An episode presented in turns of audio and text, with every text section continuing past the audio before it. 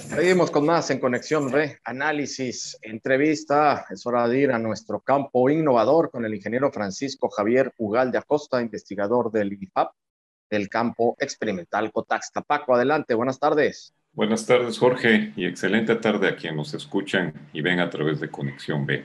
Hoy estaremos recordando la inauguración oficial del campo Cotastla hace 61 años con la que se fortalece la generación de tecnología agrícola para el trópico mexicano. Aclaro que la apertura de actividades de investigación agrícola en el trópico mexicano ocurrió en diciembre de 1954, pero hasta después de seis años fue inaugurado formalmente el campo Cotastla.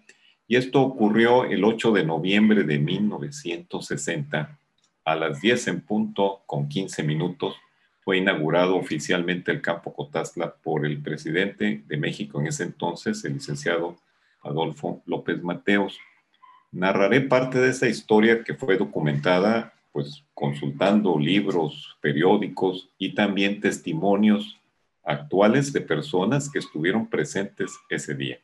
Para comenzar, salió publicado previamente a la visita del presidente en el dictamen de Veracruz en octubre de 1960 un suplemento especial que se llamó Mejores Condiciones de Vida para el Mexicano.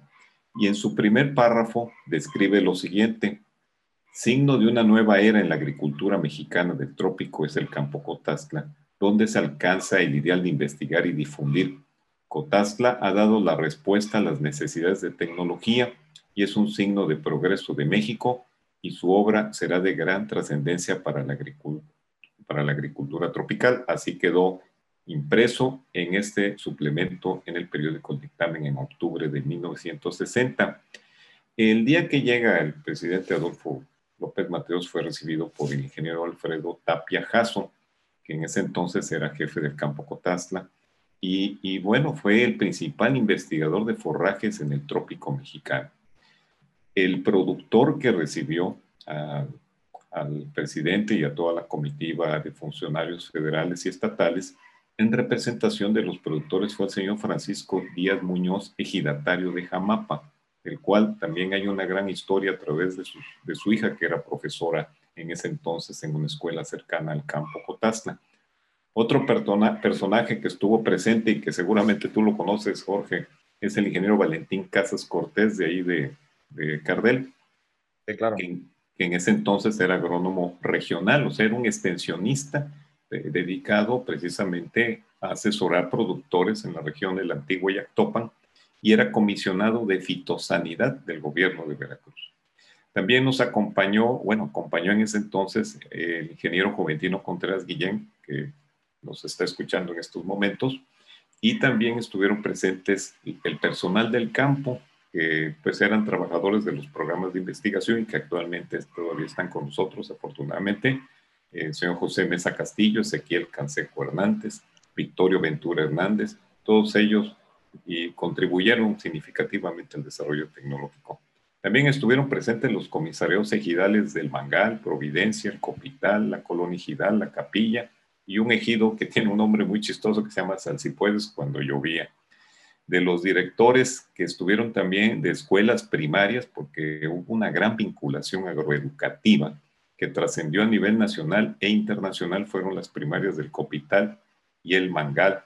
Ahí, Jorge, se establecieron los primeros clubes juveniles que formaron el verdadero tejido agrosocial en las zonas rurales, porque daban asesoría en varias cosas a las señoras, a los jóvenes, y, y bueno, se formó esos clubes juveniles que ya tendremos por qué platicar en otra ocasión.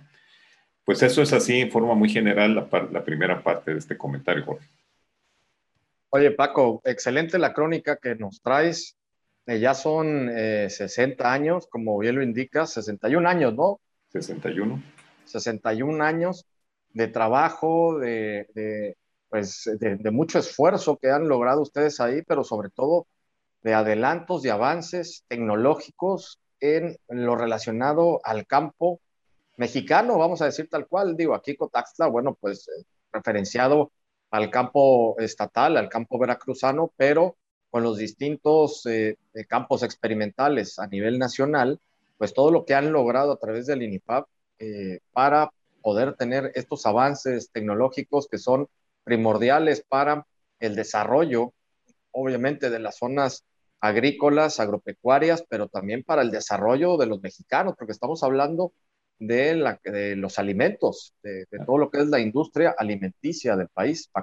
Sí, así es. Y fíjate, en 1960, a seis años de la apertura del campo Cotazla, pues ya había unas tecnologías pioneras que abrieron el camino del desarrollo agrícola y ganadero, abrieron el camino económico también del sureste de México y de otras latitudes del mundo, como ya hemos comentado en otras ocasiones.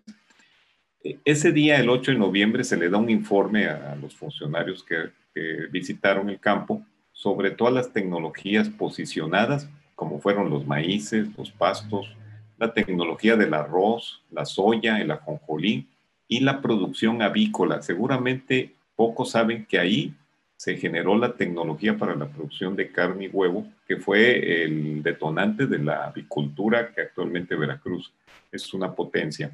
Todo esto ocurrió ahí y que fue en beneficio del sureste de México. Pero también hay que agradecer que ahí estaban eh, una serie de técnicos altamente capacitados en el área de extensión agrícola que precisamente eran los encargados de difundir y llegar, hacer llegar ese conocimiento a los productores.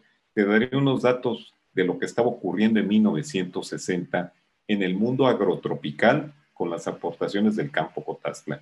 Los híbridos de maíz 503 y 507 ya estaban sembrados desde Veracruz hasta Panamá, con el nombre de semillas Rocamex, producidas a través de la Comisión Nacional del Maíz, que estaba en la planta de San Rafael, Veracruz como usted hace idea, mucho tiene que ver Veracruz en el desarrollo de la investigación. Estos híbridos provocaron, estos híbridos de maíz provocaron un salto muy grande en la producción de 6 toneladas por hectárea, tres, cuatro veces más de lo que se producía de maíz en ese entonces. Quiero también comentarles que todavía Pronace, la productora nacional de semillas, allá por el año del 98 que finalizó la producción del híbrido H507 todavía se sembraban 230 mil hectáreas y, bueno, de alguna manera mujeres y hombres de Veracruz colaboraron en la producción agrícola del país. Otro dato importante fue que el maíz que se generó en el campo dio soluciones a las enfermedades que estaban dañando la agricultura maicera de África. Otro caso importante ocurre en 1960, como ya hemos platicado en otras ocasiones, de la invasión tecnológica que, provocó el frijol jamapa en todo el territorio y es un ejemplo que las fronteras no son barrera para la cooperación internacional.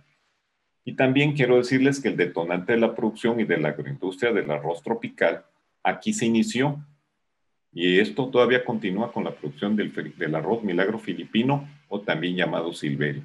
El próximo lunes, Jorge, 8 de noviembre, a 61 años de este acontecimiento, estarán presentes técnicos, investigadores, productores y docentes que estuvieron ese día hace 61 años y también los nuevos, porque tenemos el compromiso de continuar impulsando la investigación agrícola y promoviendo la divulgación, Jorge.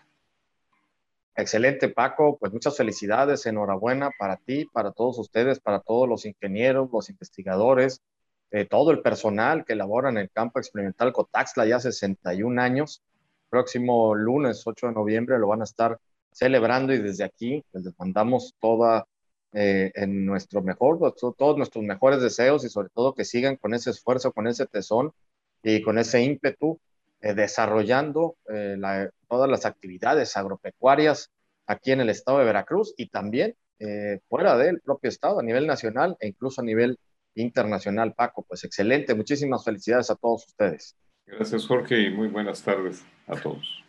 Muchas gracias, muchas gracias por nuestro campo innovador con el ingeniero Francisco Javier Ugal de Acosta, investigador del PAP del campo experimental Cotaxla, que ya el próximo lunes va a cumplir 61 años. Vamos al corte, regresamos.